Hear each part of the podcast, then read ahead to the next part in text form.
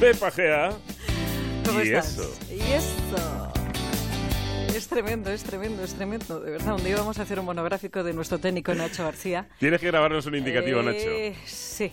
Que da, sí. da muy buen rollito Vamos a hacer por la convencional el programa paralelo, Eso que es, es. el que eh, hacemos Nacho y yo, no delante de estos micrófonos, y le aseguro que es infinitamente mejor. Vamos, ¿dónde va a parar?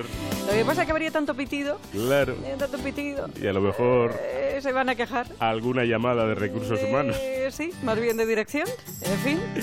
Vamos a hablar de la piel de naranja. Bueno, vamos a cuidarnos. La celulitis. Sí, hemos empezado el año con dieta para no perder las costumbres y también con la firme intención de llegar al verano con mejor aspecto, que tampoco falla como propósito en estas fechas. Y claro, si hay una batalla típica, típica, esa es la que continuamente y año tras año libramos sobre todo las mujeres contra una celulitis que nos come la moral y, ojo, los recursos sin que veamos resultados. She's crazy like a fool. What about it, daddy? Cool. I'm crazy like a fool. What about it, daddy? Cool. Bueno, es cierto que otras veces hemos hablado de la celulitis, de por qué se produce, de los tipos que hay. Así que hoy te voy a hablar desde otra perspectiva, que es esa que cuida de tu bolsillo. Porque en estas fechas es fácil que seamos presa de tratamientos y productos que prometen y se quedan solamente en eso, en promesas. Te recuerdo que la piel de naranja la sufrimos el 85% de las mujeres. Las mujeres, sí, sí porque la anatomía del tejido celular subcutáneo femenino es diferente a la de los hombres. Natalia Jiménez es doctora dermatóloga del Hospital Ramón y Cajal y del grupo de Pedro Jaén. Ahí existen unos tabiques, son como unos eh, septos, unos tractos fibrosos que tiran de la piel hacia abajo y va a hacer que eh, externamente se observe una superficie de la piel ondulada con esos hoyuelos que son tan inestéticos.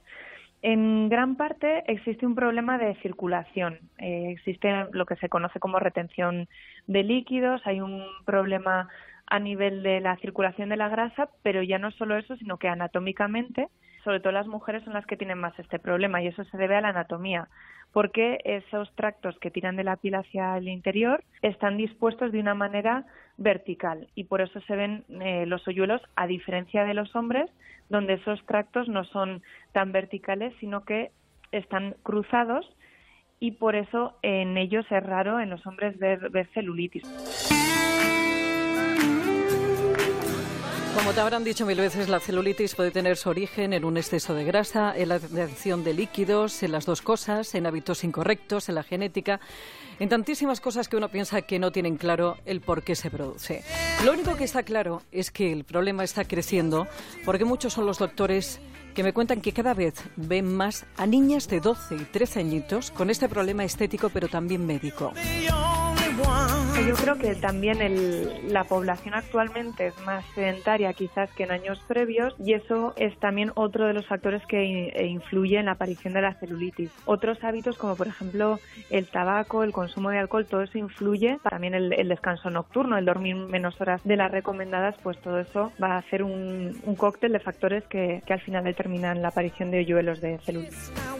La celulitis aparece con más frecuencia alrededor de las caderas, los muslos, nalgas y el abdomen. Y una vez que hace su aparición, ay amiga mía, no te la quitas ni con ejercicio ni necesariamente adelgazando.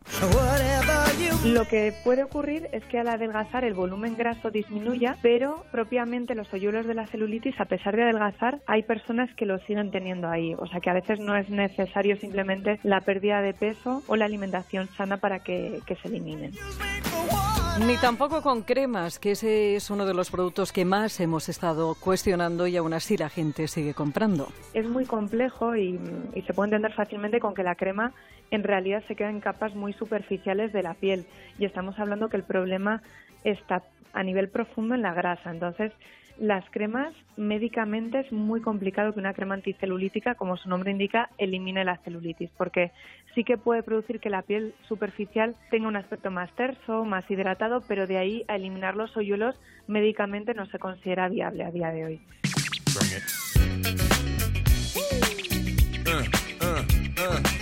Y como bien sabes, también hay aparatología cuyo fin, dicen, es eliminar la celulitis, pero también es cuestionable.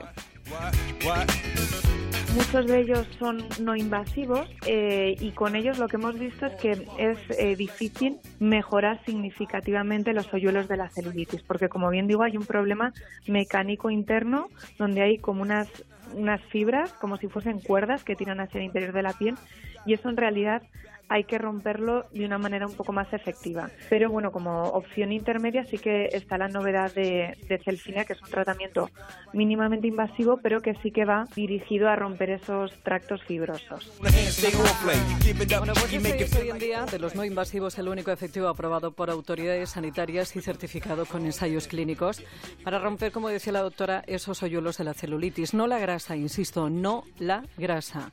Única sesión, pero no vale cualquier paciente y solamente en glúteos y muslos, pero ojito, porque eh, no todas las zonas de los glúteos y muslos son aptas. Hay lugares prohibidos por la flacidez que ocasionarían. Este es un tratamiento que, que en Estados Unidos ya tiene un, vamos, está muy establecido desde hace años.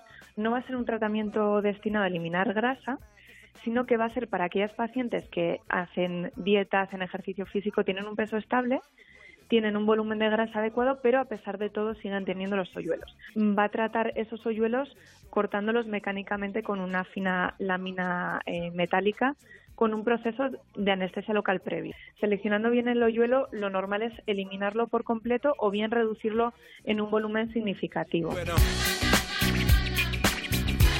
Requiere una sala adecuada y profesionales, esto es importantísimo, formados en esta técnica que no es sencilla. Pues tratamiento, aunque corto en el tiempo, puede resultar un pelín incómodo y es lo, lo único que hay para que, bueno, pues de esos resultados probados a la hora de eliminar los hoyuelos de la celulitis, porque como antes te decía, la celulitis tiene que ver con la estructura de la grasa y corta el problema de raíz y nunca mejor dicho. Está mejor que nunca, ya nada le hace daño. Pues está muy bien tener todo esto en cuenta, pero oye, que tampoco es un problema la celulitis. A mí me lo dijo una vez un amigo mío, dice, a mí me pone ¿Te un poco gusta? la celulitis. Sí. No, hombre, lo que está mal es que nos toque a nosotras todo.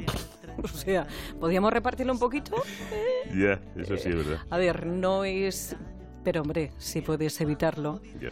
todo ayuda, todo suma. Pero sí es cierto que desde aquí la advertencia, a ver, que no te engañen, Eso es. que no te engañen. Mm. ¿Tú tienes celulitis, eh? Yo no tengo mucha, la verdad. No. No, pero tengo algo. Eh, hay que tener de todo. Hay que tener de todo. Incluso un poquito de celulitis. Sí. Bueno, que tienes un Twitter. Tengo hasta un Twitter. Pero esto no lo tengo en el glúteo. Mira, el Twitter es arroba treinta y tantos, siempre con número, treinta y tantos onda cero. Para cualquier sugerencia o consulta, treinta y tantos arroba onda cero punto es. Para volver a escucharlos, recuperar algunos anteriores en onda cero punto es, barra treinta y tantos. Si tienes más información en la web, me dice pepa.es y en el blog treinta y tantos, que también encuentras en Celebrities de Antena 3 Televisión. Ya nada le hace daño. Oye, Bepis, cambiando de, de asunto, tú que practicas un montón de cosas con nombres muy raros, ¿has practicado alguna vez el Hablas de gift- ejercicio físico, ¿no? Sí, Vale. Ray Gifting?